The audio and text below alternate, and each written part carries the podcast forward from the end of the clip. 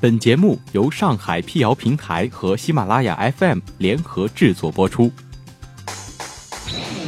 让信息对称传播，让谣言止于透明。欢迎大家来到谣言侦探社，我是侦探猫皮尔摩斯，当然你也可以叫我皮仔。在今天的辟谣开始之前，也欢迎大家关注我们的微信公众号，请搜索“上海网络辟谣”并认准加微标志皮仔在等你哦。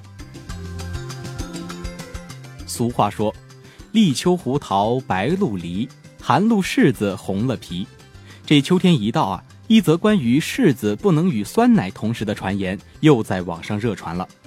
传言称，一个小女孩吃完了柿子又喝的酸奶，结果不到半个小时就中毒死了。柿子遇酸奶，毒性大到致命，这是真的吗？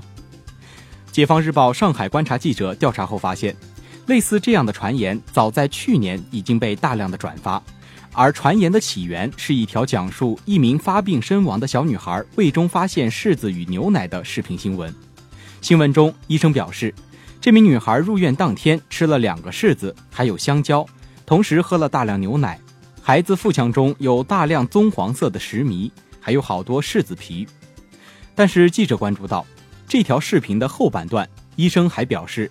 导致孩子胃穿孔的原因有很多，而且孩子的胃壁肌层薄弱，早就有穿孔的迹象。也就是说，并没有直接的证据表明孩子是因为同食了柿子与牛奶后导致的不幸身亡。这一新闻事件在网上不断被转发，不知什么原因就变成了一个小女孩吃完柿子又喝的酸奶，结果不到半个小时就中毒死了的版本。今年柿子一上市，这个谣言又被疯狂的转发。那么柿子与酸奶同时，究竟会不会产生危险呢？有网友表示，吃完柿子后的确有些腹胀的感觉，如果再喝点牛奶、酸奶或者吃点海鲜，腹胀感更明显。这是怎么一回事呢？柿子和酸奶一起吃，的确可能引起腹胀，这是因为柿子里面含有大量的鞣酸，又名单宁酸，它能使蛋白质凝固。在工业上，鞣酸被大量应用于鞣革。鞣酸能使蛋白质凝固，人们把生猪皮、生牛皮用鞣酸进行化学处理，能使生皮中的可溶性蛋白质凝固，这就可制成各类皮革。这种制革工序就叫做皮革鞣制。其实，鞣酸不止柿子才有，许多水果都含有微量的鞣酸，如香蕉和山楂等。一些水果味涩，大半是与鞣酸分不开的。就柿子而言，未成熟时，鞣酸主要存在于柿肉中；成熟后，柿肉脱色，鞣酸则主要集中于柿皮中。经常与柿子搭配出现的禁忌类食物都是高蛋白，比如螃蟹、牛奶和酸奶等。据业内专家表示，如果一次吃进太多鞣酸，在胃酸的环境下，这些鞣酸和胃里的蛋白质相互作用，就会破坏蛋白质分子的三级结构，形成不可溶的沉淀胃柿石。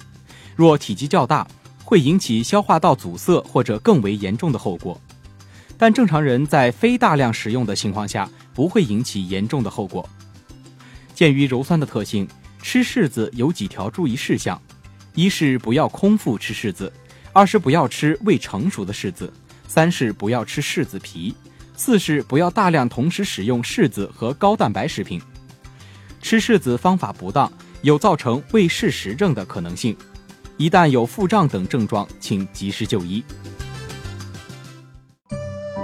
批载报告：柿子加酸奶等于剧毒，是一则典型的食品安全谣言。近两年。关于食物相克的传言五花八门，大多是以讹传讹，让老百姓难辨真假。二零一五年十月，小女孩食用柿子和酸奶后身亡的传言曾被微信列入当月十大谣言之一。同样是在二零一五年，由国家食药监总局等部门一同发布的二零一五年食品安全十大微信谣言中，它也位列其中，可见传播范围之广，危害之大。看到此类传言，建议大家多长个心眼，多查证，多核实，万物随手转发。